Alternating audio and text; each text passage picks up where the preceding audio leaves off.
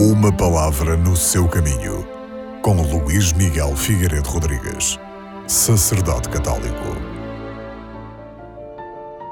Neste sexto domingo do tempo pascal, na primeira leitura continuamos a escutar o livro dos Atos dos Apóstolos. Desta feita, o texto que temos diante de nós é retirado do oitavo capítulo.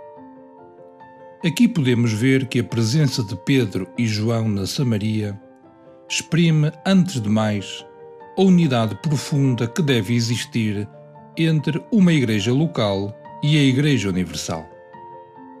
Mas é também a confirmação do trabalho missionário realizado pelo diácono Filipe, ao imporem as suas mãos sobre os novos batizados, os apóstolos reconheciam, na verdade, como autêntica a proclamação da boa notícia feita por Filipe.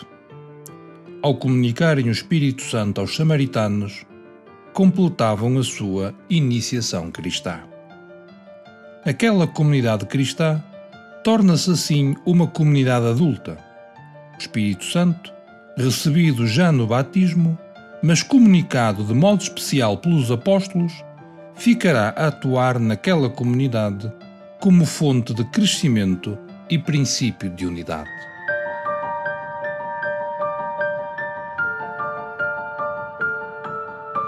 Uma palavra no seu caminho.